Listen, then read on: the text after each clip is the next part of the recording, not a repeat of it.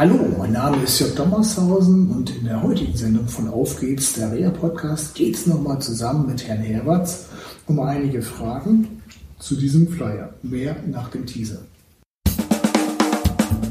Auf geht's, der Reha-Podcast. Der Podcast von Reha Management Oldenburg. Mit Tipps und Ideen zur Rehabilitation für Unfallopfer, Rechtsanwälte und Versicherungen. Ja, schön, dass ihr nochmal eingeschaltet habt zu einer neuen Sendung von Auf geht's, der Reha-Podcast. Ja, Herrn Herberts habt ihr schon in der letzten Sendung kennengelernt. Wenn ihr uns im Video zuguckt, ihr kennt ihn schon. Wenn ihr uns zuhört, einfach nochmal die letzte Sendung anhören. Und ähm, wir hatten gerade eben noch so ein bisschen locker gesprochen, das Gespräch nach dem Gespräch. Und da sagten sie, hey, ich habe noch ein paar Themen, mhm. äh, die haben sie jetzt so gar nicht so angeschnitten. Und ähm, ja, da geht es ähm, um welche Themen konkret? Es geht einmal um das Thema Fahrerschutzversicherung und zum anderen um das Thema Hinterbliebenengeld. Was ist denn eine Fahrerschutzversicherung? Die Fahrerschutzversicherung besteht ein, an für sich schon seit einigen Jahren, nicht bei allen, aber bei vielen Versicherungsgesellschaften. Äh, sie sichert den Fahrer so ab, wenn er einen Unfall verursacht hat und verletzt wird, dass er dann die Ansprüche bei seinem eigenen Haftpflichtversicherer geltend machen kann. Er würde also die gesamte Palette äh, des Schadens ersetzt bekommen, wenn diese Fahrerschutzversicherung, die jährlich zwischen 20 und 30 Euro kostet, äh, in Anspruch nehmen würde. Das heißt, wenn der Fahrer selbst einen Unfall produziert, hat er die gleichen Ansprüche, wie als wenn er von jemand anderes geschädigt worden wäre. Gegen seine eigene Haftpflichtversicherung. Okay, schräg. Mhm. Also das wissen viele nicht. Hinzu kommt, dass ja jeder Versicherungsvertreter ein ausführliches Beratungsprotokoll äh, zu erstellen hat. Und wenn nicht nachgewiesen werden kann, dass auf diese Versicherung hingewiesen wurde und letztlich äh, der Versicherungsnehmer darauf verzichtet hat, wäre unter Umständen die Haftpflichtversicherung dennoch antrittspflichtig. Hierzu gibt es auch schon zwei oder drei Gerichtsurteile, äh, die wir gerne zur Verfügung stellen können, wenn sie benötigt werden. Okay. Das heißt, wenn eine Fehlberatung da stattfindet, ähm, letztendlich dann äh, kann es trotzdem möglicherweise zum Anspruch gegenüber dem eigenen Haftpflichtversicherer kommen. Okay.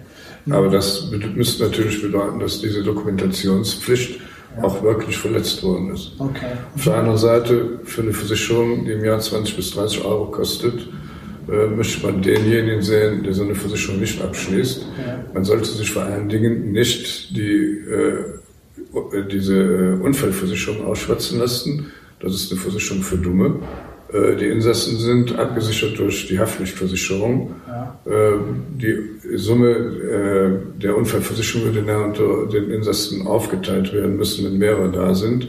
Viel besser ist, wie gesagt, so eine Fahrerschutzversicherung, die den berechtigten Fahrer immer wieder schützt, wobei der berechtigte Fahrer äh, allerdings auch ein gewisses Alter erfüllen muss. Also jetzt ein Führerschein Neuling wird diese Fahrerschutzversicherung dann wahrscheinlich nicht in Anspruch nehmen können. Mhm. Da muss man einfach in die Bedingungen reingucken und diese Bedingungen zwischenzeitlich sehr individuell gestaltet wurden. Mhm.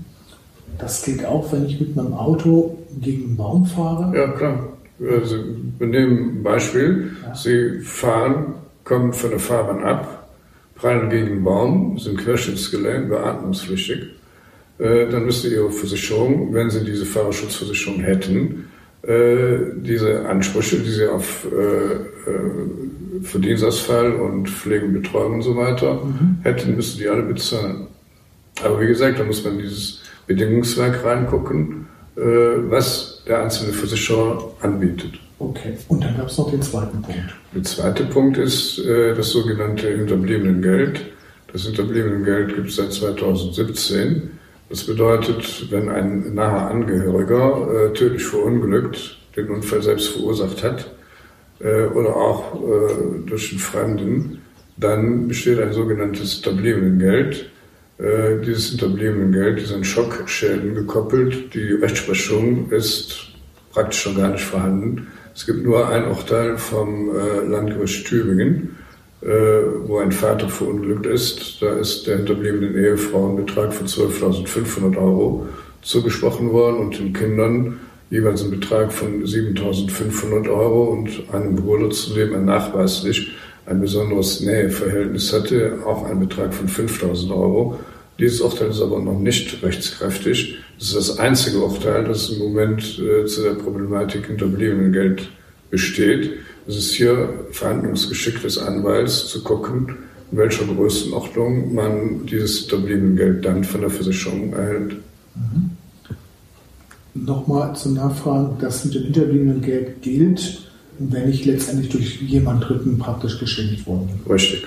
Nur dann. Nur dann. Nur dann. Wenn ich selber irgendwo gegenfahre, dann habe ich halt nicht gehabt. Ja. Okay. Gut. Dann kommen Sie auf die Frage an, ist es über, eventuell über die Fahrerschutzversicherung dann wieder abgesichert. Ne? Ja. Aber da gibt es, wie gesagt, kaum Rechtsverschutz so mhm. zu diesem hinterbliebenen Geld, sodass man da nicht genau weiß, wie die Gerichte das letztendlich einschätzen werden. Okay. Ist das, ich weiß es jetzt nicht, ist das hinterbliebene Geld auch das schon steht da? auch schon da Steht da schon drin, habe ich es überlesen. Okay, also diese Broschüre lohnt sich wirklich. Mhm. Super, vielen Dank, Herr Herbert. Und ähm, ja, dann bis zur nächsten Sendung von Auf geht's der Rea Podcast. Tschüss, bleibt gesund. Das war eine Folge von Auf geht's, der Reha Podcast. Eine Produktion von Reha Management Oldenburg. Weitere Informationen über uns finden Sie im Internet unter www.rehamanagement-oldenburg.de.